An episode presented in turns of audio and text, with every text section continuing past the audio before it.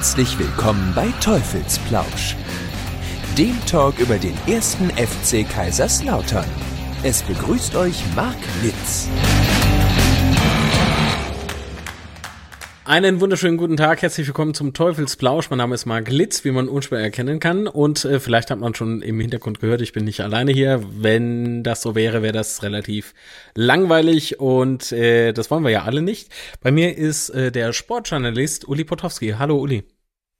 Ja, hallo, ich bin nicht direkt bei dir, sondern ich bin in meinem Heimatort und der hört auf den wunderschönen Namen Mausbach und das kennt Gott sei Dank kein Mensch. Jetzt schon. ja, aber es kennt ja trotzdem keiner. Das ist das Gute. genau. Also warum ähm, Uli Potowski? Er ist nicht nur äh, Sportkommentator, sondern auch leidenschaftlicher Fußballfan. Hoffe ich zumindest. Ist das so? Ja, ich, ich, ich begebe mich so ein bisschen auf dünnes Eis, wenn ich sage Fan, weil äh, ich bin eher Sympathisant, Beobachter. Und wenn ich das große Wort Journalist unter mir lese, dann, dann muss ich natürlich auch an der einen oder anderen Stelle die Finger in die Wunden legen, die es beim Profifußball gibt. Und äh, natürlich ist Fußball ein Teil meines Lebens immer gewesen. Aber ich möchte eigentlich von nicht sein Fan sein, weil ich äh, Fanatismus für was ganz Schlechtes halte, egal ob in der Religion, in der Politik oder in der Liebe oder sogar in der Familie. Fanatismus äh, stößt mich eher ab. Also ich bin Sympathisant, ich mag bestimmte Dinge, aber Fan sein heißt leider Gottes auch manchmal ein Stück weit sich selbst aufzugeben und dazu bin ich nicht bereit. ja, das, das klingt verdammt gesund. Also es passt absolut nicht zu mir. Schon in Ordnung. Jeder eine gesunde Einstellung gegenüber des Fußballs. Ich meine, ich habe das mal eine Zeit lang versucht in der Tat, weil ich sage, ich bin Fußball, ähm, ich bin dem Fußballsport sehr angetan ähm, ich schaue auch noch andere Mannschaften beim Fußballspielen selbstverständlich gerne zu. Aber das Herz hängt dann doch in der alten Heimat von mir und das ist natürlich in Kaiserslautern. So. Weswegen auch es dieses äh, Podcast-Projekt hier gibt. Jetzt ist es nun so, äh, der erste FC Kaiserslautern hängt ja ordentlich, ähm, naja, ja, doch, er hängt ordentlich durch. Sagen wir es, wie es ist. Äh, wobei das jetzt noch Uli lacht. Warum lachst du denn jetzt schon so hämisch? Ja, weil du diese Formulierung so vorsichtig gesucht hast. Sie hängen durch. Ausrufezeichen. Jo, sie hängen durch. Also ihr äh, bekommt mit, ich lerne hier vom Besten, selbstverständlich. Ähm, äh, es ist und wieder wird gelacht. Ich fühle mich äh, gemobbt. Äh, es ist äh, halt so, dass, äh, weißt du, wenn du, wenn du ähm, hier und da äh, immer dabei bist und wenn du, wenn du die Geschichten im Hintergrund hörst, wenn du diese, diese Dinge einfach mitbekommst, die man eigentlich gar nicht wahrhaben möchte, wie beispielsweise Anmeldung einer Planinsolvenz, die jetzt erfolgreich durchgeführt worden ist, betrifft aber leider nur die GmbH und Co. KGAA und nicht der, äh, den EV. Der hängt nach wie vor da mit 5 Millionen beziehungsweise 7 Millionen Euro Schulden und da tut er schon verdammt weh. Bist du noch überhaupt da? Oder klickst ja, ja, du jetzt irgendwo anders rum? So? Ich hatte nur dummerweise vergessen, hier auf Flugmodus zu stellen und dann ruft jemand an und dann siehst du plötzlich, Franz Beckenbauer ruft an und dann sehe ich dich für 30 Sekunden nicht. Aber ich hoffe, du hast mich weiter. Ja. Ich meine, äh, hättest ruhig rangehen können. ja, das wäre ein lustiges äh, Dreiergespräch geworden. Ja. okay, ja, also das ist Hast du dann überhaupt gehört, was ich gesagt habe? Ja, ja, ich habe äh, alles gehört von Planinsolvenz und so weiter. Ja. ja, ja, ja. Also so äh, die Ausgliederung beispielsweise hat das ja jetzt so ein bisschen äh, in die Hand genommen, ähm, dass das Ganze so in Anführungszeichen problemlos über die Bühne gehen konnte. Äh, aber wie gesagt, der EV hängt da richtig mit ordentlichen Millionen in den Miesen, darf keinen Gewinn erwirtschaften, weil ist ja ein EV und Aktuell ist die Frustration bei uns in Kaiserslautern enorm hoch. Ähm, jetzt weiß ich aber, äh, dass du ja selbstverständlich Sportjournalist bist, wie ich deiner Bauchbinde entnommen äh, hab. wie hast du da drauf gesetzt? Äh, dü, dü, dü. Äh, wer hat das gesagt? Äh, ja, also wie gesagt, ähm, hast du den FC Kaiserslautern irgendwie im Blick? Ja, ich, ich achte immer wieder drauf, äh, wie sie gespielt haben und ich sage immer, ich habe in meinem äh, weiteren Kreis jemanden, der behauptet, er wäre ein, ich, ich, auch dieses Wort ist ja jetzt wieder falsch, er wäre ein Fan von mir.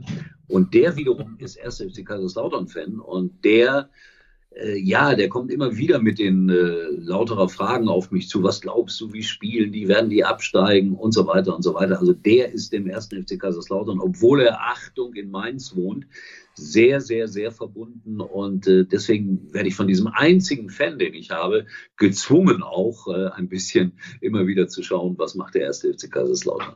Mhm. Wie beurteilst du denn aktuell so die Lage? Wenn du ah, ich, ich muss, also das ist ja, das ist ja immer so eine Frage ich, ich, zum Beispiel Doppelpass, beliebte Sendung. Mich nervt das kolossal, wenn da Menschen sitzen, die, was weiß ich, in, in, in Hamburg wohnen äh, die Situation beim FC Schalke 04 irgendwie als Beispiel beurteilen. Ich kann das ja gar nicht richtig. Ich bin viel zu weit weg davon. Aber natürlich, ich, ich lese viel, ich, ich sehe viel und was ich in erster Linie sehe über den ersten FC Kaiserslautern, das ist der Tabellenplatz und dass sie eine Führung in Dresden äh, nicht über die Runden bringen. Also solche Dinge sehe ich und da frage ich mich, was ist da sportlich los? Ich kenne Jeff Salbene seit über 30 Jahren. Das ist jemand, äh, den ich ein bisschen begleitet habe. Da war er 16 Jahre alt da begann er in Luxemburg ein, ein ja, gestandener Profi zu werden, war ein großes Talent. Ich, ich verfolge, wie viele Trainer ihr verschlissen habt, wie in den Fanforen dann ja nach zwei Erfolgen eigentlich fast wieder der Bundesliga-Aufstieg gefordert wird und nach zwei Niederlagen ist alles, alles, alles schlecht. Das ist irre schwer zu beurteilen, wenn man mit den handelnden Personen nicht äh, gelegentlich persönlich in Kontakt ist. Und das bin ich gerade nicht. Also schaue ich nur drauf, was äh, versucht Markus Merck da zu machen in Kaiserslautern der das offensichtlich aus meiner Sicht mit einem gewissen Herzblut macht. Ich halte Jeff für einen guten Trainer, aber irgendwas stimmt ja da nicht in der Mannschaft und in dem gesamten Gefüge. Was es genau ist, kann ich gar nicht beurteilen. Aber dass da etwas nicht stimmt, das ist ja Tatsache. Und über finanzielle Dinge, ja, da müsste man dann in Bilanzen schauen können und äh, gucken, wie viel Geld wird für was ausgegeben. Ich glaube definitiv, dass äh, in Kaiserslautern immer noch irgendwie so das Gefühl vorherrscht, wir sind ein ganz großer Verein, deswegen werden und wurden da auch Summen ausgegeben, die vielleicht äh, nicht ganz standesgemäß waren. Äh, und ich glaube, dass diese Mannschaft auch immer noch immer für Drittliga-Verhältnisse relativ teuer ist. Und wenn ein Spieler angefragt wird, ob er zum ersten FC Kaiserslautern kommen möchte, dann ist das, ich vergleiche das so ein bisschen mit Schalke, dann denken die, oh ja, da kannst du, da gibt es ein Riesenstadion, eines der größten in der dritten Liga oder das größte sogar zurzeit, weiß ich nicht so genau. Äh, also da kannst du dann mehr Geld verdienen als anderswo. Du bist da in einem vermeintlich professionellen Umfeld. Du wirst von ja Hunderttausenden von Fans äh, beobachtet und die hat der erste FC Kaiserslautern nun mal, Gott sei Dank, das größte Gut wahrscheinlich, dass der Verein besitzt und dessen er sich vielleicht gar nicht so bewusst ist. Also all das kommt da so zusammen und du merkst, es ist eine schwierige Gemengenlage. Ich versuche so fair und so anständig wie nur irgendwie möglich damit umzugehen und eine endgültige Beurteilung kann ich gar nicht abgeben. Das alles, was ich gesagt habe, relativ oberflächlich, aber trotzdem auch mit ja, einer gewissen Sympathie verbunden, weil ich in meinem Leben oft äh, am Betzenberg gearbeitet habe, weil ich äh, auch ein paar Bekannte hatte aus dem Umfeld. Stefan Kunz äh, zählte mal im weitesten, im weitesten zu meinem Bekanntenkreis. Den habe ich wiederum auch beobachtet. Äh, seit Ewigkeiten da war er noch äh, tatsächlich der Polizeikasper bei der Polizei in Bochum, weil er ist ja gelernter Polizist und dann äh, später dann in Kaiserslautern gespielt, erfolgreich gespielt, dort auch im, Vorstand, im Aufsichtsrat, was weiß ich, was er alles gemacht hat, gewesen. Das habe ich natürlich alles beobachtet und so habe ich eine ja, eine Verbundenheit, die vielleicht ein bisschen größer ist als zu anderen Vereinen. Aber nochmals, das abschließende Urteil, was da alles falsch oder möglicherweise auch mal richtig gemacht wurde, das kann ich gar nicht abgeben. Hm. Ich glaube, das ist auch generell sehr schwer. Weißt du, so im Nachhinein äh, irgendwie mit dem Finger auf Leute zeigen ist äh, erstens mal äh, nicht wirklich die feine englische Art und zum anderen ähm, hm, jetzt tue ich es mir erst recht schwer, denn wie gesagt, der, die sportliche Abteilung ist ja kein EV mehr. Das bedeutet, Emotionen gehören da für mein Verständnis hin äh, nicht wirklich irgendwie zum Geschäft, zumindest dazu. Ähm, ja, das kann sogar hinderlich sein. Also das ist naja. Äh, wirklich so. Äh, eine ganz schwierige Geschichte, ja. Ja, ja. Bitte, führ weiter aus. führ weiter aus. Du hast mich jetzt total rausgebracht. So kann Ach, ich nicht arbeiten, ihr Leute, ihr Kinder. Ähm, Nein. Du kannst den Dialekt ja. noch, das beruhigt mich. so ein bisschen. Wobei, ähm, wenn der erste FC Kaiserslautern so spielt, wie er nun mal eben leider spielt, dann ist das mit dem Heimatdialekt ganz, ganz easy, glaub mir. Ähm, da fällt man sehr schnell wieder in alte Muster. So. Und äh, die Leute ringsrum um mich herum, die wissen nichts von dem, was ich da gerade äh, von mir gebe. Der ist immer ganz schön, weil das ja dann immer so ein bisschen ärgerlich ist. So, alles klar. Du hast aber gerade eben auch einen anderen Verein angesprochen, und zwar den ersten FC Schalke. Äh, ist das der erste FC Schalke 04? Ja, natürlich. Ähm, ja, ja, und, das ist so. Ähm, da läuft's ja aktuell auch eher. Uff. Und ich weiß, dass du, äh, bist du eigentlich noch Vereinsmitglied? Ja, ja, das bin ich. Ich bin da zu Hause gewesen. Also das ist meine Heimat. Ich bin da zwar mit 15 Jahren weggegangen. Das heißt, seit 53 Jahren lebe ich nicht mehr in Gelsenkirchen. Aber äh, es ist, äh, und ich bin, das muss man noch ein bisschen unterscheiden. Ich bin tatsächlich Schalker. Also das, das, das ist ja ein kleiner Ortsteil, in dem jetzt, glaube ich, nur noch 12.000, 13.000 Menschen wohnen. Das vergessen viele Leute. Äh, Schalke ist nicht Gelsenkirchen. Und ich bin dann tatsächlich in Schalke oder auf Schalke groß geworden. Und äh, das verbindet mich äh, ein Leben lang mit dieser Region und das ist auch in der Ordnung so. Und ich bin irgendwann mal der Vereinsmitglied geworden. Ich bezahle brav meinen Beitrag. Allerdings, äh, seitdem ich äh, über 60 bin, ist der Beitrag reduziert für ältere Herren, muss man nur noch 35 Euro bezahlen, beruhigt mich ja ungemein.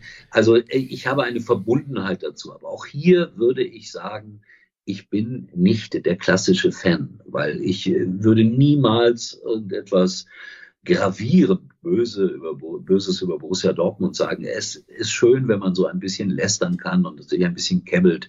Aber dann ist Schluss bei mir. Und wenn einer dem BVB oder umgekehrt schreit, dann frage ich mich, wo bin ich? Das, das ist nicht meine Welt, das will ich mit Nachdruck sagen. Oder wenn, wenn irgendwo Pyros in gegnerische Fanblöcke geworfen werden oder Fahnen geklaut oder ja, aber ich das weiß ist ja nicht schon was. wieder eine ganz da, andere da, Nummer. Ja. Da habe ich Probleme mit. Also es ist eine Anhängerschaft, das ist vielleicht sogar das beste Wort dafür. Und deswegen äh, verfolge ich das, was da äh, auf Schalke, Schrägstrich in Gelsenkirchen-Buhr passiert, natürlich relativ intensiv. Und das nicht nur als Journalist, sondern auch, ja, jetzt kommt eine große Formulierung, als Mensch. Eine große Formulierung. Jetzt war ich so gespannt und dann sagt er Mensch. Ja, das ist eine der größten Formulierungen, mein Freund. Wir haben alle ein bisschen verlernt, Mensch zu sein. Wir denken alle in Kategorien und manchmal auch in kommerziellen Schubladen. Und äh, viele Menschen denken an Markenwaren und an Autos und ich weiß nicht was, an Netflix und äh, an Supermodels. Aber am Ende ist das Allerwichtigste, Mensch zu sein, ein Humanist zu sein. Und das bedeutet für mich, andere Menschen zu verstehen, zu respektieren und das äh, allerdings auch nur, solange sie mich nicht äh, körperlich oder psychologisch angreifen. Dann ist alles in Ordnung. Mhm. Dann setze ich mich mit jeder Meinung und mit jedem Menschen gerne auseinander. Und das, deswegen ist das Wort Mensch für mich eines der wichtigsten und größten. Hm. So, das war hier der Moralist. ja. Ich wollte gerade eben äh, fragen, kann man denn im Fußballgeschäft, wenn du da unterwegs bist als äh, Moderator oder auch Kommentator, kann man denn da überhaupt richtig Mensch sein? Weil da gerade, also das, was ich erlebt habe, bisher ähm, hat mir so gezeigt, also beruflich bin ich halt äh, öfter mal in anderen Firmen unterwegs, treffe da die Manager, treffe da die Geschäftsführer und so weiter und so fort, unterhalte mich mit denen auch über deren Geschäft. Und dann bin ich natürlich auch im Fußballgeschäft schon unterwegs gewesen, äh, unter anderem auch als Dokumentarfilmer und so weiter und so fort. Das ist das ist schon irgendwie eine andere Welt, dieses Fußballgeschäft. Und ich frage mich, äh, ist da Platz für Menschlichkeit oder, oder begegnest du dieser Menschlichkeit da noch? Ähm, oder wie, wie, ich muss jetzt einfach mal ganz äh, grob und äh, total naiv fragen, als Fan vielleicht auch, ähm, Nimmst du das genauso wahr oder bist du eher so im Gegenteil? Also dort ist Menschlichkeit das höchste Gut. Keine Ahnung. Nein, also natürlich anders. gibt es da auch noch Menschlichkeit, selbstverständlich und Gott sei Dank.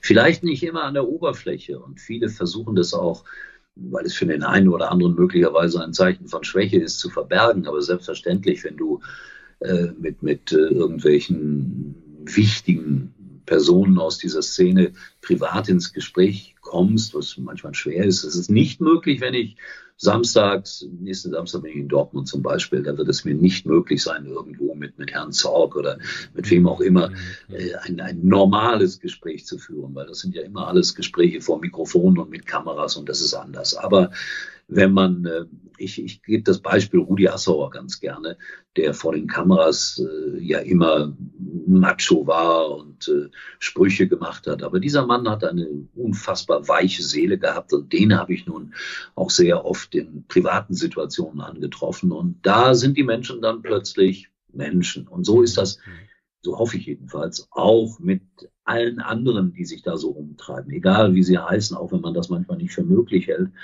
Auch ein Karl-Heinz Rummenigge wird irgendwo private Sorgen haben oder ein Leroy Sané oder was auch immer. Und, aber du musst diese Momente erwischen, aber die erwischen wir natürlich höchst selten oder fast gar nicht mehr vor laufenden Kameras und mit Mikrofonen in der Hand. Aber ich glaube einfach daran, wenn ein Fußballer, ein, ein, ein Funktionär plötzlich schwer krank wird oder so, dann, dann ändert sich alles, alles. Oder wenn in mhm. seinem privaten Umfeld etwas passiert. Und deswegen äh, glaube ich daran, dass es natürlich äh, Menschlichkeit auch in dem Gewerbe unverändert gibt. Aber das nach außen zu tragen, das fällt vielen schwer. Und das wäre vielleicht so ein Wunsch. Äh, auch wir sind in der Kritik oft so knallhart und, und mit, egal ob das Kommentatoren sind, also wir kriegen ja auch viel ab, oder ob das Trainer sind oder ob das Spieler sind. Äh, wir sind das schnell dabei, die Leute zu verurteilen und abzuurteilen. Äh, und das wird, glaube ich, auch bei Millionären äh, trotzdem auch in der Seele irgendwas verursachen. Was weiß ich nicht so ganz genau, kann man nicht in jeden hineinversetzen. Aber es ist schon so, dass man das immer bedenken muss, dass äh, ja. am Ende des Tages, oh, das wollte ich nicht sagen, diesen, diese Floskel, ähm, dass wir alle irgendwo angreifbar sind und verletzlich sind. Und das hat dann auch nichts mit dem Geldbeutel zu tun und mit dem Auto, das wir fahren. Und wie gesagt, deswegen glaube ich doch daran, dass es äh, nach wie vor und unverändert Menschlichkeit gibt, aber die ist schwer nach außen zu tragen transportieren. Hm. Ach Mensch, jetzt wurde äh, Rudi Assauer beispielsweise angesprochen hattest, ne? Das ist ja äh, eigentlich das Prestigebeispiel gewesen, ne? Das heißt, äh, geht es einem äh, Menschen plötzlich nicht mehr gut, es passiert irgendwas und so weiter, dann gehen die Augen wieder auf. Ja, und, ja, das, das ja. ist ja gut. Also Rudi Assauer habe ich immer gekannt als jemanden, der unfassbar tough war, der Dinge ja, ja. kontrolliert hat. Also mit allen Schwächen, die der Mann auch hatte. Also das weiß man ja, dass dann da doch das eine oder andere Glas Wein zu viel getrunken wurde oder das eine oder andere Glas Bier oder dass er Probleme mit seiner damaligen Lebensgefährtin hatte. Das ging ja auch, das ist das Problem, das wird ja dann auch alles sehr schnell öffentlich. Aber ich sage dir mhm. jetzt, erzähle eine kleine Geschichte und da wird dann deutlich, wirklich sehr deutlich, wie das Leben sich radikal verändern kann. Rudi Assauer war, als er dann wirklich im wahrsten Sinne des Wortes in der Demenz versunken ist, war er mal bei mir im Büro mit seiner Tochter, weil da irgendetwas besprochen wurde. Und äh, er wusste absolut nicht mehr, wer ich war. Äh, er saß dort völlig teilnahmelos, trank Kaffee und äh, auf dem Kaffeetisch stand Würfelzucker. Also eine Dose mit Würfelzucker. Und als wir dann das Gespräch beendeten, da nahm der große Rudi Assauer die, dieses Paket mit Würfelzucker und steckte das in seine Jackentasche und wollte den Würfelzucker mitnehmen. Jetzt wird sich jeder fragen, was, was geht da in dem Kopf dieses Mannes vor? Ich versuche es zu erklären, obwohl ich es natürlich auch nicht weiß. Er hat die Nachkriegszeit mitgemacht. Als alles, alles, alles, also ich bin Jahrgang 52, ich habe die schlimmste Nachkriegszeit nicht mitgemacht, aber so ein bisschen erinnere ich mich auch daran, dass wir da nicht äh, in reichen Verhältnissen gelebt haben, ganz im Gegenteil. Und Rudi Assauer hat sicherlich in seinem tiefsten Inneren gedacht, oh, Würfelzucker, wir haben keinen Zucker zu Hause. Ich nehme den Zucker mit. Und das sind so Dinge von jemandem, der absolut in der Öffentlichkeit immer kontrolliert, vermeintlich kontrolliert dastand, der das Sagen hatte, den Millionen von Menschen an den Lippen hangen und dann plötzlich mit, weiß nicht wie alt er da war, 67, 68, 70 Jahren, fällt ihm nur noch ein, dass er Würfelzucker braucht, weil zu Hause kein Zucker vorhanden ist. Und das macht unfassbar viel klar, wie unser Leben verläuft. Das, was wir da tun im Fußball, in der Öffentlichkeit, im Fernsehen oder weiß der Teufel, wo auch immer, mhm. es ist oberflächlich. Denkt daran, Profifußball ist Showbusiness geworden. Das kann man bedauern, aber es ist so. Mhm. Und äh, deswegen nehmt es nie zu ernst. Das ist meine Aussage. Das ist eine unglaublich schöne Aussage. Ähm, Jetzt bin ich ein bisschen berührt. Ähm. Ja, als, als, als Fan fällt ja. dir das wahrscheinlich schwer, das so nachzuvollziehen. Aber ehrlich, hm. ich, ich gehe dann sogar so weit, dass ich sage, Leute, lasst euch nicht veräppeln vom Profifußball. Lasst euch nicht veräppeln. Oder holt euch ein Stück vom wahren Fußball wieder zurück, wobei ich auch nicht so ganz genau definieren kann, was das ist.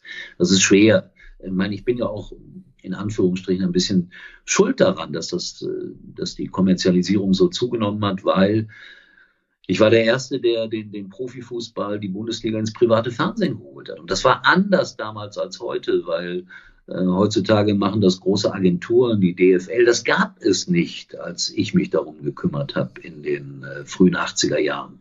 Da bin ich nämlich selbst noch als Mitarbeiter von RTL nach Frankfurt gefahren und habe den damaligen äh, zuständigen Mann gefragt, wie kann man Fußball in die, in die, ins Privatfernsehen holen. Da hat er gedacht, das ist ein Bekloppter, der vor mir steht.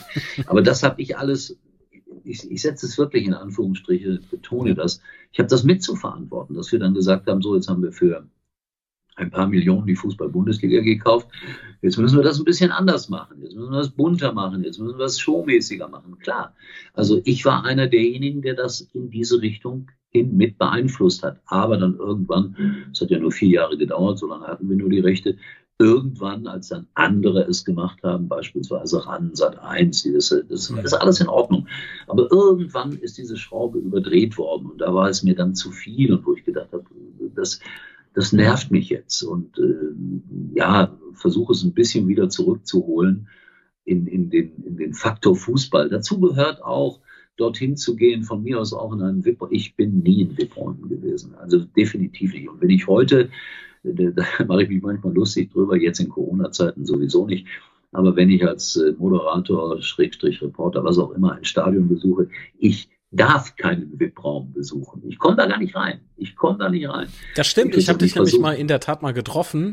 Und zwar äh, war das damals in Fürth. Das ist schon ein paar Jahre her. Wer gespielt hatte, weiß ich nicht mehr, aber du ähm, warst auch auf der Tribüne. Ein paar Sitze, Sitzreihen hinter mir. Das weiß ich wohl noch. Aber es waren so viele, viele Leute um uns herum. Na, ich, da ich, konnte ich gar nicht an dich ran. Deswegen hier, der große, der große Promi. Ja, ja. Hm. Das, äh, Entschuldigung, jeder kam an mich ran. Ich bin nie, also wer das behauptet, es gibt Leute, die behaupten, ich bin arrogant, aber die haben null Ahnung von mir. Null. Sie haben null Ahnung von mir. Weiß nicht, wie sie darauf kommen. Aber ich will das mit den VIP-Räumen, ich will das noch, ja. noch mal deutlich machen.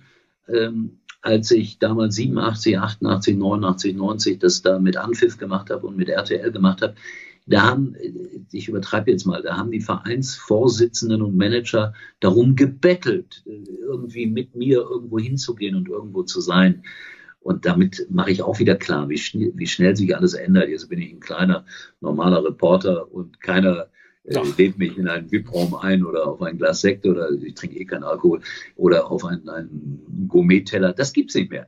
Aber ich will nur damit sagen, so sind wir Menschen. Da meint man in den 80er Jahren, dieser Typ ist wichtig.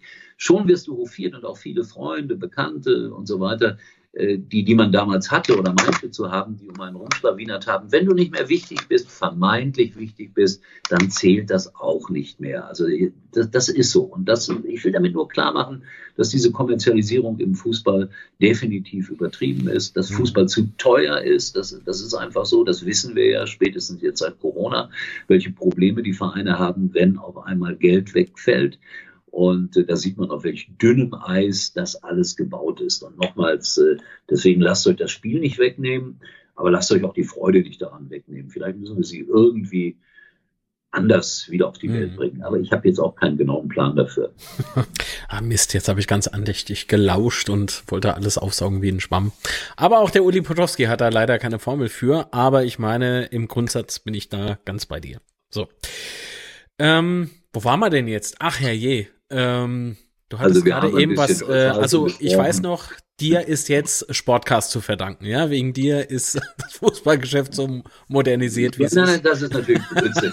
natürlich ist, es überspitzt. Das, wenn ich es nicht gemacht hätte, hätte es definitiv ein anderer gemacht. Ja. Das war damals Zufall, als ich ich bin durch, durch ich habe ja viele Jahre beim WDR Hörfunk gearbeitet als, als normaler Hörfunkreporter und durch komische Umstände bin ich 84 zu RTL nach Luxemburg gekommen, zu diesem neuen Fernsehsender. Und ich schwöre dir, das war damals es war eine Baracke, wir waren zehn Leute, wir hatten kein Geld, aber viel Enthusiasmus. Das hat auch, ich sage das immer, die Zeit von 84 so bis 92 in etwa war beruflich betrachtet mit die schönste Zeit in meinem Leben, weil wir da Dinge einfach ausprobiert haben, ohne dass wir genau wussten, was wir da gemacht haben.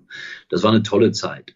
Aber ich will damit auch nur zum Ausdruck bringen, dass, dass das ein Zufall war, dass ich dann da Sportchef geworden bin. Ich hatte nie das Ziel, irgendwo mhm. Chef zu werden oder so. Aber die hatten keinen anderen, verstehst du? Die hatten ja, keinen ja, anderen. Ja. Und dann hat der Chef gesagt, also der oberste Boss, Dr. Thomas, hat gesagt, hier, Potowski, mach du das mal. So ungefähr war das. Und ich war weder studiert, noch war ich Betriebswirt, noch war ich sonst irgendwas naiv in die ganze Sache reingerutscht. Und heutzutage wäre das alles nicht mehr möglich. Ein Mensch mit meinem Hintergrund kann definitiv heute nicht mal mehr Fußballreporter werden. Definitiv nicht. Es war damals aber anders. Schon gar nicht Chef und schon gar nicht Verhandlungsführer für die Rechte der Bundesliga.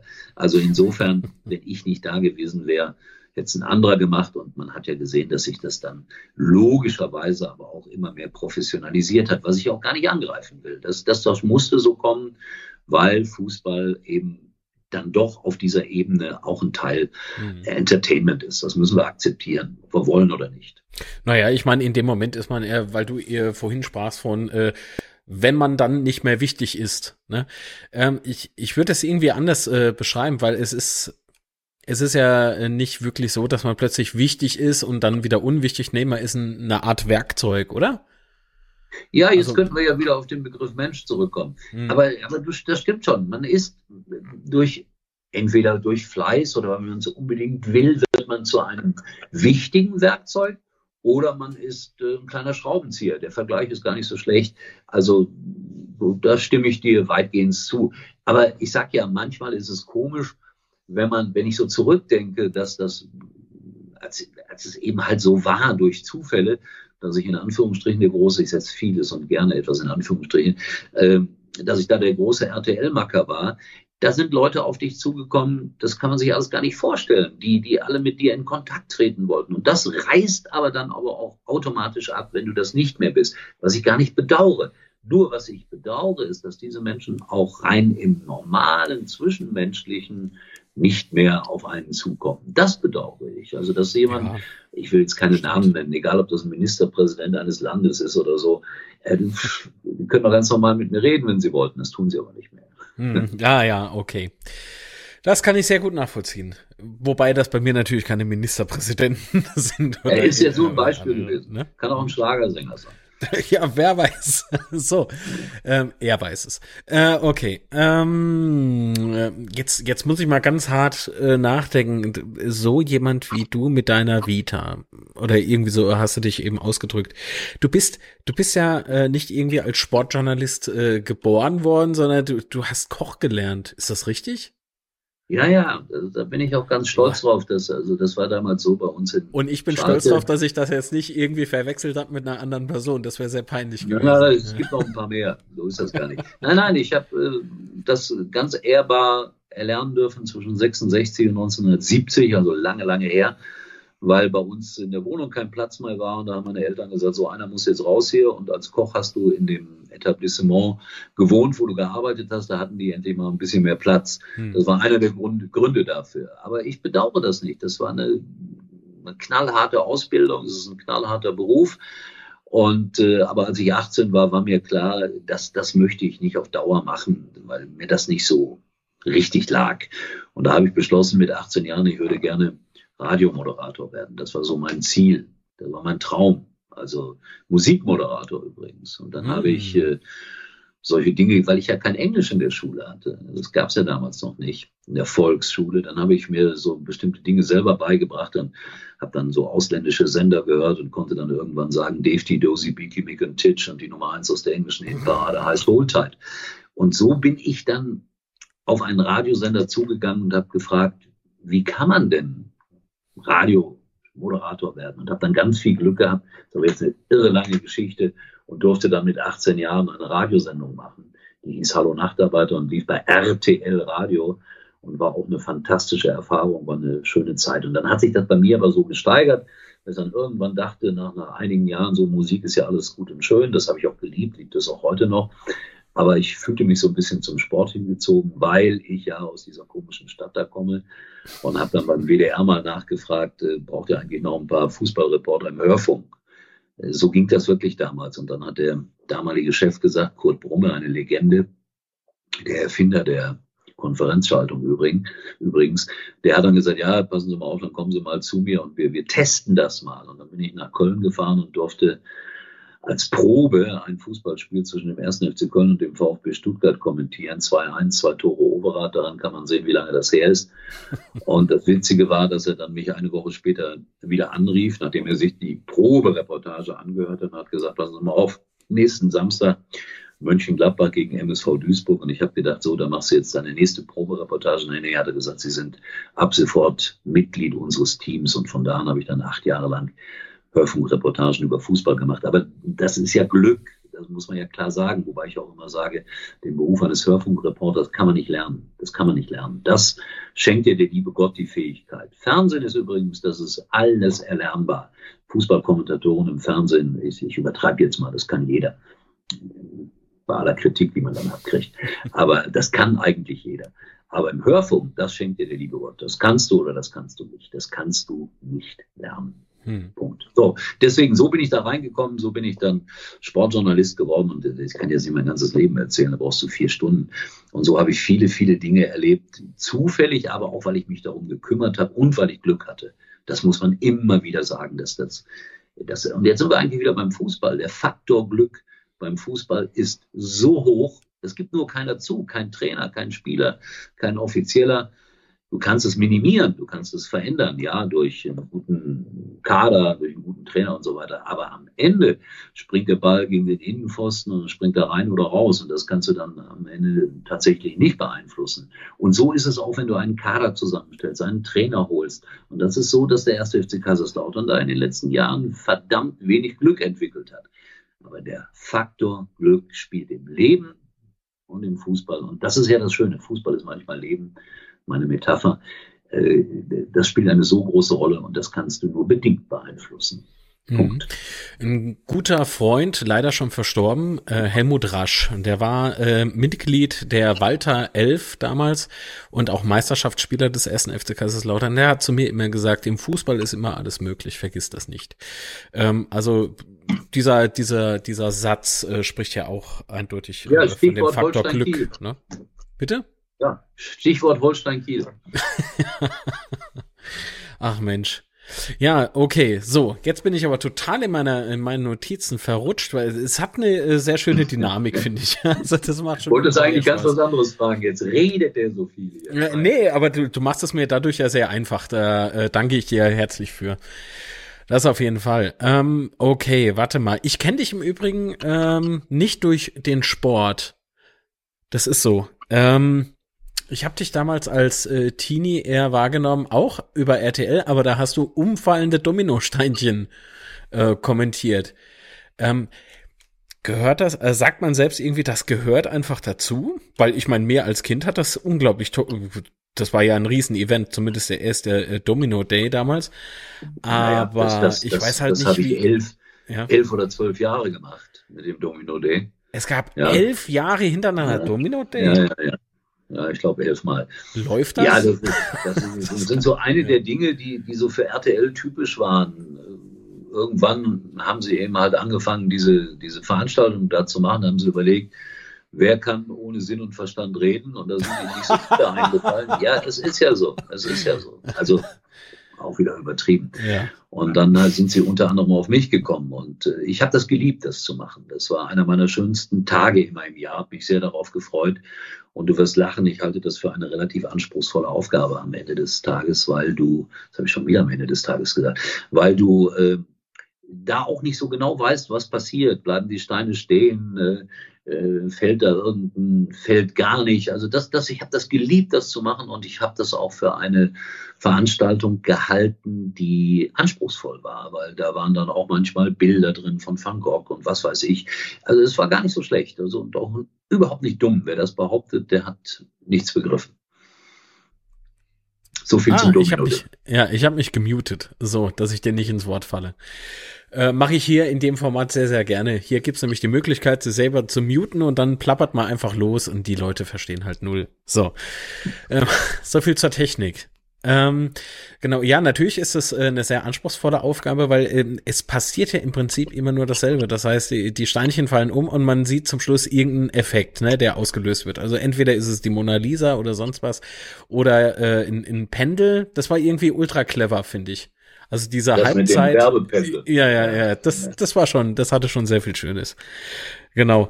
Ähm, nur, ich frage mich so wirklich, ähm, sowas findet ja heute nicht mehr statt. Weißt du, so, ja, du hast ja aufgrund deiner. Es wieder ja? machen. Man wollte es wieder machen, aber man ist an den Kosten gescheitert, weil es eine sehr teure Veranstaltung ist. Ah, ist das so? Was, was ist denn das? Ja, so?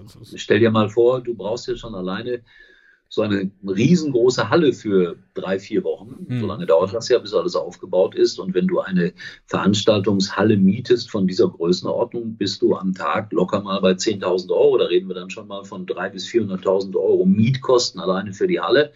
Dann kommen da 100 Aufbauer hin, die haben auch Geld verdient. Nicht viel, aber die haben Geld verdient. Dann kommt die gesamte Technik dazu. Dann musst du ja, äh, eine, das ist ja wie ein Ingenieur gewesen, der Robby, der das gemacht hat, Holländer, der arbeitet ja ein ganzes Jahr daran, all das zu entwickeln. Das kostet, ohne dass ich es weiß, aber Minimum eine halbe Million. Jetzt sind wir schon fast bei einer Million Vorkosten und so weiter und so weiter. Also so eine Veranstaltung kostet dann locker mal ich, ich vermute das mal um die zwei Millionen. Und jetzt versuch mal zwei Millionen in vier Stunden durch Fernsehwerbung zurückzuverdienen. Das ist nicht so einfach. Ach, aber ist also, es möglich? das ist kommerzielles Fernsehen. So funktioniert das übrigens. Also um das mal dir und allen anderen zu erklären. Also auch die Leute, die immer glauben, dass mit Fußball im Fernsehen Geld verdient wird, jetzt sind wir Gott sei Dank wieder beim Fußball, das ist ein Irrtum. Niemand verdient, also die Fernsehsender, die kommerziellen Fernsehsender haben es sehr, sehr schwer, mit Fußball Geld zu verdienen. Es ist fast unmöglich, fast unmöglich. Also das soll mir mal einer zeigen, welcher Fernsehsender mit Fußball Geld verdient. Deswegen dieser Vorwurf, was weiß ich, Sky ist teuer oder so, Blödsinn. Das ist billig meiner Meinung nach. Also immer jetzt im kommerziellen Sinne. Ja, in der Relation meinst du? Hm. Ja, im kommerziellen Sinne ist das billig. Und rechne dir aus, was, was Fußball kostet, wie viele Menschen du brauchst, um äh, Geld damit zu verdienen. Das ist, äh, ich gebe dir ein Beispiel oder deinen Zuhörern, Zuschauern. Wenn RTL ein Länderspiel überträgt, was sie ja gelegentlich machen, kostet das 5 Millionen Euro. Ein Spiel. Da habe ich die Technik jetzt noch nicht mitgerechnet. Jetzt gehen wir mal davon aus, ganz großzügig, RTL füllt damit drei Stunden. Ja? Das sind 180 Minuten. Werbung darf man machen pro Stunde 20 Prozent. Jetzt kannst du dir ausrechnen, dass vielleicht ein Werbespot, wenn es gut geht, in der Zeit, ja, sagen wir mal, 100.000 Euro kostet dann bist du irgendwie bei dreieinhalb Millionen, die du, ein, die du einnimmt im besten Fall. Das verliert RTL an einem solchen Tag, wo sie so ein Länderspiel machen, eine bis anderthalb Millionen minus. Jetzt wird sich jeder fragen, ja, warum machen die das? RTL ist in der glücklichen Lage, die haben eine Mischkalkulation, die verdienen dann Geld, was weiß ich, mit Günter Jauch oder Stern TV oder mit was auch immer. Und nehmen ein Fußballspiel einfach nur, um eine gewisse Relevanz zu erhalten. Also, dass die Leute sagen, ah ja, RTL, da werden Länderspiele übertragen oder Champions League oder was auch immer. Oder die Formel 1. Also an der Formel 1 hat RTL auch nie Geld verdient. Nie, nie. Immer draufgelegt. Und jetzt werden die Rechte nochmal so teuer, teuer geworden, dass sie ja, wahnsinnig viel draufgelegt hätten. Deswegen sind sie da ausgestiegen. Mhm. Aber so funktioniert kom kommerzielles Fernsehen. Entweder du machst eine Mischkalkulation oder du bist ein PTV-Sender. Da brauchst du dann, keine Ahnung, acht Millionen Abonnenten, um Geld zu verdienen. Also es ist ein schwieriges Geschäft und äh, jetzt sind wir leider wieder bei dem Thema Kommerzialität. Fußball, es verdienen im Grunde genommen im Moment eigentlich nur die Spieler, Trainer, Spielerberater. Direkt verdient da sonst keiner Geld dran. Das darf man nicht glauben. So, jetzt ähm, gehen wir mal noch kurz, äh, wo wir jetzt endlich wieder beim Fußball sind. ja, jetzt sind wir ja nur beim Geld und Fußball. Ja, lass uns, lass uns jetzt noch den einen Bogen schlagen und dann sind wir wieder in der Fußballromantik drin. Ähm, es, es ist ja so, du bist Kommentator.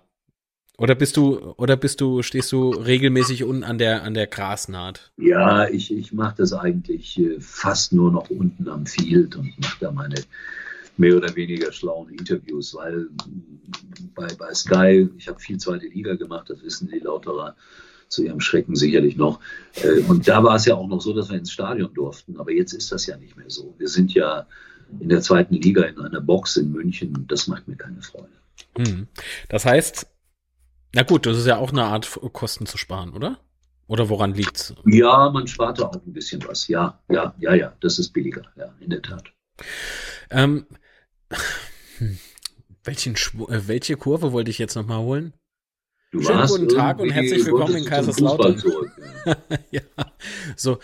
Was, was wäre denn für dich jetzt so ähm, ein Highlight? Ähm, also das heißt, äh, man darf ja aktuell nicht ins Stadion als Fußballfan aufgrund von Corona. Das ist äh, alles okay. Ähm, es dauert so lange, wie es nun jetzt eben dauert, bis äh, wir das alle wieder dürfen. Nur was, was fehlt dir denn so, wenn du, du hast eben schon Menschlichkeit gesagt, das ist klar, aber was, was wäre denn für dich jetzt nochmal so sehenswert? Also was was macht für dich einfach so ein Stadionbesuch vielleicht aus?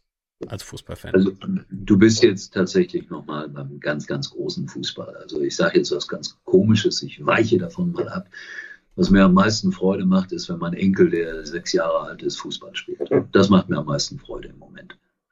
Wirklich. Gut, das macht er aber nicht im Stadion. Nein, leider nicht. Oder Gott sei Dank. Nein, wenn ich in ein großes Stadion im Moment komme, ist das natürlich trist und leer. Es ist eine ganz merkwürdige Atmosphäre. Das Dumme ist, man fängt langsam an, sich daran zu gewöhnen. Und ich sage jetzt immer, hey, super, nach dem Spiel kein Stau, du kommst schnell weg. Ja. Also das ist die Gefahr dabei. Nein, natürlich fehlt mir eigentlich ein schöner Frühlings-, ein schöner Sommertag. Und es sind, egal ob 20, 30, 40, 50, 60.000 im Stadion. Es ist friedlich. Beide Fangruppen feuern ihre Mannschaft super an. Aber bitte nicht dieses Eintönige, wo einer vorne mit dem Lautsprecher steht. Ach so, ja. Mhm. Das finde ich schrecklich. Das finde ich wirklich schrecklich. Nein, das Fußball, Anfeuerung muss aus dem Bauch kommen, nicht aus einer Tröte. Und äh, ich bin da natürlich ein alter Mann und erinnere mich daran, dass ich das unglaublich geliebt habe als, als Junge, weil ich auf Schalke war und ich weiß nicht, ob dir das, der Name was sagt. Lee Buda, sagt dir das mhm, was? Mhm. Ja, musst du mal googeln. War einer unserer ja. besten Rechtsaußen in Deutschland. Fantastischer Fußballer. Nur ist das ja auch wieder ein paar Jährchen her, ne? Ja, das ist ein paar Jährchen her, so 50, 55 Jahre. Und wenn der einen guten Tag hatte, dann hörtest du, dann merktest du, wie aus dem Bauch des Stadions heraus die Leute riefen, Libuda, Libuda. Und das wurde immer lauter, immer lauter. Und Achtung, jeder beteiligte sich daran, nicht nur die Nordkurve oder irgendwer, sondern es kam aus dem Bauch, aus dem Herzen der Zuschauer. Mhm. Und das war für mich die echte Anforderung. Und wenn sowas passiert, ohne dass mich einer dazu auffordert, sondern dass die Menschen spüren, so jetzt braucht die Mannschaft das oder jetzt braucht der Spieler das oder was auch immer, dann ist das für mich die schönste Fußballstimmung.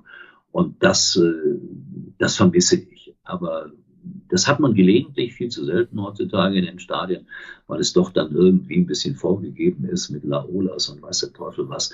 Oder mit eben halt diesen Vorsingern und Vorsängern. Das ist auch manchmal monoton, wenn die da 90 Minuten lang ihren ewig gleichen Rhythmus draufgeben und einer trommelt da. Das, das nervt mich eher irgendwie vom Fußball ab.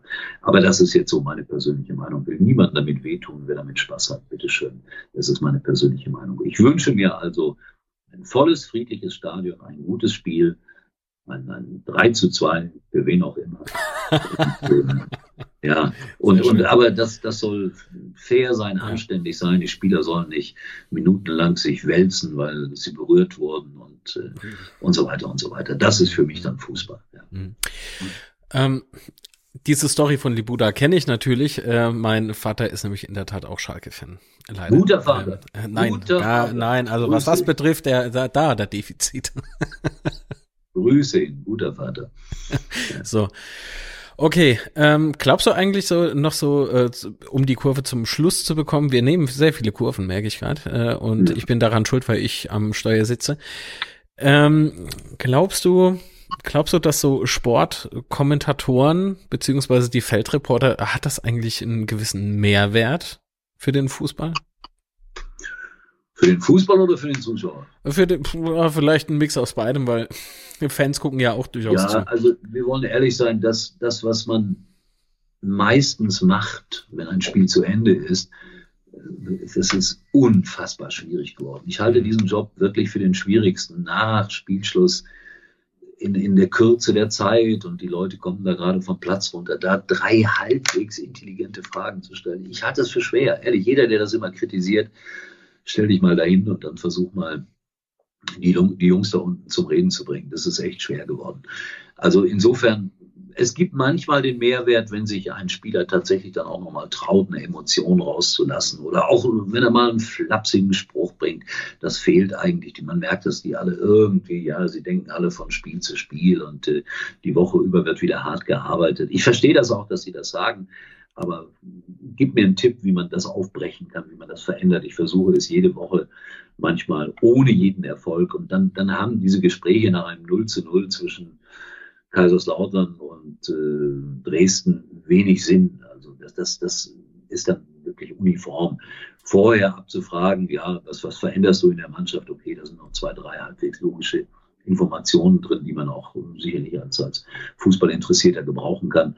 Aber nach dem Spiel auch die Gespräche mit den Trainern, das ist schon, das ist schwierig, wirklich schwierig, da dann irgendwie einen, einen richtigen Inhalt zu gewinnen. Und da muss jeder selber für sich entscheiden, ob er das hören will oder nicht. Es gehört wohl dazu. Mittlerweile, das ist so Ritual, das macht man. Mal ist es auch ganz gelungen, manchmal, meistens nicht, um ehrlich zu sein. Aber es gehört dazu. Aber niemand wird ja gezwungen, das sich anzugucken. Also das sage ich ja immer. Wer Lust hat, mag das tun. Wer keine Lust hat, der schaltet dann mit Spielschluss aus und beschimpft seine Frau, dass sie nicht genug Kaffee gebracht hat. Haha, okay. nee, mach das nicht. Als Beispiel. mach das nicht. So, okay. Nun, ähm, Uli, was machst du denn außer bei Sky kommentieren? Ich weiß, du schreibst Bücher. Ähm, mir wurde gesagt, irgendwie Kinderbücher, keine Ahnung, davon habe ich jetzt noch keine gesehen, muss ich äh, gestehen. Aber schlimm du bist, genug, schlimm genug. Ja, okay. Ja, Warte mal, habe ich was hier liegen, ja. Mal nach unten, Augenblick, Augenblick, Augenblick. Okay. Jede Menge, ach ja, jede Menge. Jede Menge. Potowski also ich, schnappt sich die Krabbelkiste, geht über links und da ist er wieder. Zwölf so. mhm. oder 13 Kinderbüchern. Guck, das ist eines meiner Kinderbücher. Kannst du es erkennen? Ja, ja. Mhm. Guck mal, erstaunlicherweise, wer mir dabei geholfen hat. Na, jetzt mach Sachen. Ja, es ist ein ganz, ich behaupte mal, es ist ein liebenswertes Kinderbuch. Dann habe ich das hier gemacht. Da geht es um den Dario, mhm. den großartigen ja, das, das spielt erstaunlicherweise beim HSV. Warum, weiß ich selber nicht. Das also hier ist, das ist, Locke. damit fängt alles an. Das ist äh, Locke, der Urlocke. Und den haben wir jetzt auch als, als äh, Comic gemacht. Und äh, das Problem liegt aber darin, dass Kinder nicht lesen wollen. Das ist, das ist einfach so. Frag mal, ich bin oft in Schulen und dann frag mal Kinder, wer von euch äh, kauft sich freiwillig ein Buch? Das geht in Richtung 0 Prozent. Oha. In Richtung 0 Prozent. 0 Prozent. Nicht mal Also bei Sechsjährigen, Fünfjährigen oder so, okay, die, die lassen sich noch ein Pixie-Buch kaufen oder was auch immer. Ja. Aber dann gebt mal einem, einem Zehnjährigen, ich sage jetzt mal 50 Euro, du wirst, ich glaube, keinen oder einen von 10.000 finden, der sich dann freiwillig ein Buch kauft, der kauft sich natürlich lieber ein Videospiel. Das ist doch klar. Play also das heißt aber trotzdem bin ich ein Kämpfer für die Sache, weil ich glaube, dass das das Allerwichtigste ist für Kinder zu lesen. Aber da sind die Eltern dann auch mit dran beteiligt, dass sie vorlesen, dass sie Kinder dazu bringen. Aber ich verstehe es ja auch, dass natürlich so ein, so, ein, so ein iPad oder was auch immer und ein Videospiel, das bietet dir natürlich sehr schnell Möglichkeiten, auf irgendwas rumzuhauen. Und du hast äh, Grafiken, du hast Stimmen, du hast Action. Und was musst du mit deinem Buch machen? Du musst dir deine Welt selbst erschaffen in diesem Buch. Das heißt also, du musst dir vorstellen können, wo sind die, wie sieht der Dario aus, wie sieht die Umgebung aus und so weiter und so weiter. Aber genau das ist das Aller, Allerwichtigste für Kinder, die Fantasie zu entwickeln. Und äh, ja, das tut mir manchmal weh, wenn ich feststelle, dass man äh, also früher, vor, vor 30, 40 Jahren, hätte man davon leben können, wenn man Kinderbücher schreibt. Jetzt ist, wenn du 2000 von so einem Buch verkaufst, dann bist du Weltmeister. Und dann weiß ich aber auch, dass äh, viele Opas und Omas die Bücher gekauft haben, in der Hoffnung, dass ihre Enkel lesen. Und das Buch landet im schlechtesten Fall in der Ecke und wird vielleicht einmal in die Hand genommen und wird nie gelesen. Aber das tut natürlich dem Autor dann weh. Aber wie gesagt, ich versuche das immer wieder und äh, ich, ich werde damit auch nicht aufhören, solange ich das darf. Und das ist mir ein wichtiges Anliegen. Ich mache auch diese, diese Hörspiele hier, das ist die Teufelskicker, die mache ich jetzt schon seit 15 Jahren. Das funktioniert auch noch einigermaßen. Äh, das ist auch hübsch gemacht. Da geht es auch nicht nur um Fußball. Äh, also du siehst, ich, ich mache auch noch viele, viele andere Dinge. Ich schreibe auch für Erwachsene natürlich und äh, fördere auch manchmal. Das habe ich jetzt gerade mit jemandem gemacht, ein wirklich tolles Buch. Es ist so eine Art, ja, eine Art Reisebuch. Der Junge, der hier abgebildet ist, der ist aus dem Saarland, trifft ein Pferd seiner hart. Äh, der Schwierig. Hat, äh, der hat 53.000 Kilometer äh, mit dem Daumen zurückgelegt und hat ein wirklich, wie ich finde, fantastisches Buch gemacht, mit, mit auch ganz schönen Erinnerungen an die Orte, wo er war. Und da bin ich jetzt als Verleger tätig und helfe solchen Leuten, ihre ersten Bücher zu machen. Und das macht mir große Freude. Auch ich hoffe, ich kann das noch lange machen. Auch dann, wenn ich jetzt mal irgendwann in ein, zwei Jahren mit dieser Tätigkeit da am Field endgültig aufhöre, dann würde ich gerne noch ja mit diesen Büchern weiterarbeiten. Da hoffe ich aber sehr, dass wir in Kontakt bleiben. Ja, das liegt ja an dir. Das ist spannend. Ja. Also es liegt an mir, kein Problem. Ich rufe dich ja. jeden Tag an und nerv dich. Und wenn ich nur Hallo oder Moin sage. Ja, wenn du eine Frage hast zum Leben. ja. Sag mal, wie machen das eigentlich deine Teufelskicker? weißt du, ich bin gerade in der. Zum Beispiel, na, Beispiel. Aber wie, wie kommst du denn auf diese Stories? Weil Kinderbücher schreiben, das äh, verlangt ja von einem selbst sehr viel Fantasie ab, oder? Ja, ich habe das Glück, das hat mir aber auch der liebe Gott geschenkt. Darauf muss ich mir ja nichts einbilden. Das ist eine Gabe der Natur. Wenn du mir jetzt die Aufgabe geben würdest, erfinde mal in den nächsten 20 Minuten die Grundstory zu einer Fantasy-Reihe, dann könnte ich das. Ich könnte sehr schnell mir irgendwie, ob das dann eine haben will oder erfolgreich ist, das ist eine ganz andere Frage.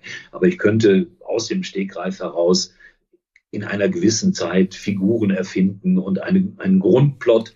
Aber wie gesagt, das ist, das ist die Basis. Und ob das dann einer will oder nicht will, hm. das macht es dann viel schwieriger. Aber ich habe ja auch nicht die Zeit dafür, das auch noch zu machen. Aber wenn ich so ein Kinderbuch schreiben kann, dann, dann brauche ich dafür etwa 14 Tage. Ja, also Boah. so lange braucht man schon dafür. Was heißt so lange? Das ist relativ fix. Ganz ehrlich. Ja, aber bei Kinderbüchern, ich will es nicht abwerten, ist es relativ einfach relativ einfach. Mhm. Also da habe ich dann immer, gerade wenn es um Fußball geht, und diese Kinderbücher drehen sich in erster Linie um Fußball, weil das eine gute Basis ist, etwas zu transportieren. Aber es geht nicht nur um Fußball, um Gottes Willen, mhm. da hätte ich dann keinen Spaß dran. Aber Fußball spielt eine zentrale Rolle darin. Äh, da, da, da hätte ich noch hunderte von Geschichten. Da brauche ich mich nur selber zu erinnern an meine Kindheit und an meine Jugend und dann eben halt dieses komische Schalke. Da fallen mir tausend Sachen ein. Hm sehr guter Freund von mir, der Matze von Matzes Daily Madness auf YouTube. Bitte alle reinklicken und liebe Grüße an dich, Matze. Ähm, der, äh, der tickt sehr ähnlich. Er kann, also falls du mal äh, Charaktere hast und du brauchst Hintergrundstories zu denen, ne?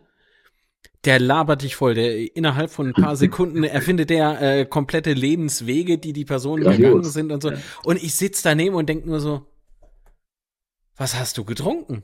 Ne, so im Himmels Willen, das geht so schnell, da läuft so ein richtiger Kinofilm vor meinen Augen ab. Äh, das ist äh, in meinem ja. Kopf vom geistigen Auge ab. So. Ja, ja schon verdammt ist aber, fantastisch. Ist aber schwerer als man denkt. Also ich versuche seit einigen Jahren einen Kriminalroman zu schreiben, ja, weil ich das immer mal machen wollte und habe den, den Arbeitstitel Verliebt in eine Leiche und schreibe darauf. Also das ist jetzt so, das, das funktioniert nicht. Also dass ich mich hinsetze und das Ding ist dann in 14 Tagen fertig. Weil, jetzt ist das Problem, also ich, das Ganze ist fast fertig, aber ich bin mir nicht sicher, wer der Mörder ist. Oh, sowas habe ich mal von einem befreundeten Schriftsteller gehört. Dem geht's öfter mal so. Ich bin mir nicht sicher, wer der Mörder ist. Und das, ich überarbeite das. Ja, jede Woche denke ich darüber nach. Und dann fallen dir Logik. Ich habe natürlich auch einen Lektor. Dann fallen dir Logikfehler auf und so. Aber ich arbeite daran. Warte mal, ich guck mal gerade, liegt das hier? Ja. Ich arbeite daran. Ich habe immer so eine dicke Arbeitsmappe. Da sind so meine, meine, meine schriftstellerischen Arbeitsunterlagen drin in denen ich dann verzweifelt, äh, ich hole es immer wieder raus. Mhm. Und es gibt auch schon ein, ein, ein Cover dazu. Ja. Das ist alles, so weit sind wir schon. Oh ja, also aber gutes Cover ist schon mal sehr viel wert. Ja. Ja. wenn ich aber nicht weiß, wer der Mörder ist, ist das Käse. Ja. Ja, ich muss aber damit leben können, verstehst du? Ich habe immer mal eine Idee, einen Gedanken und dann gucke ich mir den ganzen Stoff an und denke, Nee, das, der, der kann es gar nicht gewesen sein. Das ist irre, was da gerade nicht passiert, aber ich werde es irgendwann mal fertig Ja. Gewöhnst, du dich, gewöhnst du dich eigentlich auch an deine Charaktere, die da auftauchen? Und ja, natürlich, ja? natürlich. Das sind dann, Das ist ja reine Fantasie. Das ist wirklich reine Fantasie. Aber das sind dann Verwandte und Bekannte irgendwann, klar. oh mein Gott. Ja, siehst du, und dann ist einfach der der Mörder, der dir am unsympathischsten ist. Der aber vielleicht in der ganzen Story immer als Sympathist aufgetaucht ist. Oder genau umgekehrt, weil man feststellt, ich habe mich da getäuscht. Ja, mal gucken, mal sehen. Ich werde es fertig kriegen, irgendwann. Pl Plot aber ich habe auch keine Eile. In dem Fall habe ich keine Eile. Okay, ich bin sehr gespannt, was dabei rauskommt. Liegt dir noch irgendwas auf der Seele, das du gerne in unserer Sendung hier äh, unterbringen möchtest, außer dass wir ja, uns den Fußball zurückholen sollten? Mein neuestes Buch, das ist das hier. so unfassbar. Das ist, das ist der, der Werbepart hier. Ich habe ein Buch zusammen mit dem Wolfgang Bosbach gemacht, dem, dem CDU-Politiker hat auch ein bisschen was mit Fußball zu tun. Es ist, äh, wir haben zwei Lebenswege nebeneinander gelegt, logischerweise seinen und meinen. Mhm. Und da erfährt man viel über die Resozialisierung von Wolfgang Bosbach, der natürlich ein völlig anderes Leben gelebt hat als ich, der aus gut situierten Kreisen kommt äh, und, und dann, wir sind beide Jahrgang 52, deswegen heißt das Buch auch 52. Und äh, ich natürlich da das Arbeiterkind, er das aus der gut situierten Familie. Er wird dann natürlich sehr schnell Fan vom ersten FC Köln, weil das ja mal der vornehmste Verein in Deutschland war. Man mhm. hat den ersten FC Köln noch das Real Madrid Deutschlands genannt. Und ich war dann immer so der Arbeiter und der Ho Chi Minh und der Rudi Dutsch befreundet und er war natürlich bei Konrad Adenauer und bei Helmut Kohl zu Hause. Und so haben wir diese beiden Wege nebeneinander gelegt und da ist ein wie ich finde, sehr schönes Buch. Also es ist immer blöd, wenn man das so das eigene Produkt sagt. Ein schönes Buch bei rausgekommen, wenn man deutsche Geschichte erfahren will anhand zweier Personen, die auch zum Teil in der Öffentlichkeit gelebt haben, dann ist das schon nicht ohne Interesse. Ja. Mhm. So, genug Werbung gemacht. Sehr gut, aber eine Frage habe ich noch. Hinter dir auf von mir gesehen rechten Seite. Uli Potowskis täglicher Fußball? Podcast. Podcast. Herz, Seele, Ball. Ja. So, wo ja, findet man den? jeden Tag, setze mich abends ja. hin und es ist immer spontan, mal ist es besser, mal ist es schlechter und, und die, die Dinge, die mir so an den Tag über zum Thema Fußball, aber nicht, das ist auch nicht jetzt wieder so, ich, ich behaupte immer, ich will das auch gar nicht, ich will keinen Taktik-Podcast machen oder sowas, das soll dann Herr Baum machen oder wer auch immer. Das ist nicht mein Ding, verstehst du? Ich, mir fällt irgendetwas auf, was weiß ich, Tuchel geht äh, zu Chelsea und dann sehe ich, oh, da hat er ja eine Frau als Chefin. Das ist ja mal auch ganz interessant. Ja. Also dann, dann äh, sage ich ein paar Gedanken dazu, die auch völlig bescheuert sein können, aber das, das riskiere ich, dass die Leute denken, was redet er da? Das ist dann in dem Moment und äh, dann kann man damit was anfangen oder nicht oder sich auch daran reiben, das ist ja in Ordnung. Das mache ich jeden Tag und dienstags unterhalte ich mich immer mit einem Kollegen ein bisschen länger. Jetzt war es Heute ist es heute drin, ja. Also heute am Mittwoch hört man es. Gestern habe ich mich unterhalten. Da habe ich mit dem Michael Born gesprochen, Kollege von mir bei Sky, der ja dieses Spiel Schalke gegen Ulm kommentiert hat und da auch gnadenlos fertig gemacht wurde in den sogenannten sozialen Netzwerken, weil er anti-Schalke gewesen sein soll. Das war er an dem Tag auch, das stimmt. Aber ich fand es nicht schlimm, weil Schalke war, Ulm 46 war in der ersten Halbzeit die bessere Mannschaft. Und das darf ein Bundesligisten gegen einen Regionalligisten meines Erachtens nach nicht passieren. Und da hat er sich sehr drüber lustig gemacht und da hat er dann natürlich, boah, einen Shitstorm kassiert. Unfassbar. Also, dass man das kritisch sehen konnte, okay, einverstanden, das kann man sachlich, fachlich kritisieren. Aber dann ging es auch wieder ans Eingemachte und äh, wir kriegen dich und deine Familie und so eine Scheiße. Und, dann, und äh, das finde ich also, boah, das schüttelt mich. Ja, da kann ich mich äh, als äh, Lautra sozusagen auch noch dran erinnern. Bei uns war das aber damals äh, Marcel Reif, der ein bisschen. Aber das ist doch ein Lautra. Äh, ja, natürlich ist er ein Lautra, aber er war er war so ein bisschen kontra in einem Spiel und das wurde auch von diversen Fangruppierungen etwas äh, sehr negativ aufgefasst und da äh, schickte man auch Droh-E-Mails oder sonst was damals an seine, an seine, was war das, äh, Sport 1 Adresse, glaube ich, ich weiß es nicht, ist schon länger her. Naja, aber so ist das halt, ne? Mit den sozialen Medien und äh, vor allen Dingen mit dem, mit der Zuschauerschaft, die man halt so erreicht. Ja. Und mit der Anonymität, die man da natürlich äh, zum Teil hat und, und äh, anonym zu sagen, du bist ein Arschloch, du bist der Schlechteste, was weiß ich, das ist ja relativ leicht. Mhm. Wenn man aber identifizierbar ist, dann, dann ja, ich habe das oft erlebt auch, dass das wahrscheinlich auch oft zu Recht ist gar keine Frage, dass mich irgendjemand bitter kritisiert hat, das ist auch alles in Ordnung. Das, aber wenn du dann Kontakt zu den Leuten, was ich ganz selten, aber auch schon mal gemacht habe, aufnimmst, dann sagen sie, nee, ich meine das gar nicht so. Eigentlich finde ich, du bist der Allerbeste. Dann weiß ich immer, was für ein Blödsinn das alles ist. Muss man auch nicht überbewerten und ich glaube, wir müssen damit leben, so doof sich das anhört. Anders geht's nicht. Und du musst versuchen, es vielleicht auszuschalten oder aber auch versuche gar nicht es erst äh, dieser Dinge habhaft zu werden und es selber zu lesen. Das geht ja. Ich, ich muss doch nicht bei Instagram oder sonst wo. Ich muss gar nichts. Und jetzt machen die Leute alle Klapphaus und äh, mein Gott, ja. Weiß nicht, was daraus wird. Äh, ja, ich sage immer, lest ein Buch, ja. Leute, das ist das Wichtigste. Am besten natürlich seine Bücher. Ist sehr wichtig. Nein, nein, nein, nein, nein, nein, nein überhaupt nicht, überhaupt nicht. Nein, um Gottes Willen. Ja. Lest ein Buch, das ist meine Aussage. Ja. Schön dann äh, würde ich behaupten, das ist jetzt ein Schlusswort, äh, das man so lassen kann, oder? Grandios. Äh, super. Hast du wie immer souverän gemacht, Uli? Souverän. ja, das war jetzt hier. Guck mal, jetzt, jetzt sei mal ehrlich, ich weiß nicht, wie oft du das machst mit, mit, mit anderen Menschen. Du musst ja auch erstmal jemanden finden, der sich an der einen oder anderen Stelle ein bisschen öffnet und der auch bereit ist, vielleicht unpopuläre Dinge zu sagen und sich angreifbar macht dadurch. Aber nochmals, ich bin jetzt in einem Alter, wo ich alles mitgemacht habe oder vieles, alles sicherlich auch nicht, aber vieles mitgemacht habe, was sich in diesem Gewerbe abspielt und so weiter und auch im Leben abspielt. Und mhm. äh, ich bin, ich war immer ein gelassener Typ, aber ich werde von Tag zu Tag gelassener, weil es nur eine einzige Wahrheit auf dieser Welt gibt. Und das ist die, dass wir diese Welt irgendwann verlassen. Wahre Worte, so. Das war jetzt sehr, ähm, uff. tiefgründiger als erwartet. Sag irgendwie, Aber äh, Lautern ist der geilste Club der Welt. Sag irgendwas Lustiges, Lautern ist der geilste Club der Welt. Was? Äh, was ist daran witzig, mein Lieber? Ähm, Lustig. Nein, ähm, du hast ja gefragt, wie oft ich das mache mit anderen Menschen und dass äh, man immer so einen Gegenpart braucht, der sich öffnet. Genau darum geht's ja eigentlich hier in dem Format, weil äh, ich bin alles andere als ein Journalist. Das ist alles nur so ein bisschen, äh, ja, ich weiß, äh, wie, wie könnte man das unterhal äh, nennen, was wir da machen? Eine, eine Unterhaltung, ja, eine normale ja, Unterhaltung? Was ja, es ist kein klassisches Interview gewesen, was wir jetzt gemacht haben. Das war es nicht. Das war ein Gespräch. Aber dafür muss man Glück haben, dass man auf der anderen Seite jemanden hat, der gesprächsbereit ist. Das hat man nicht immer.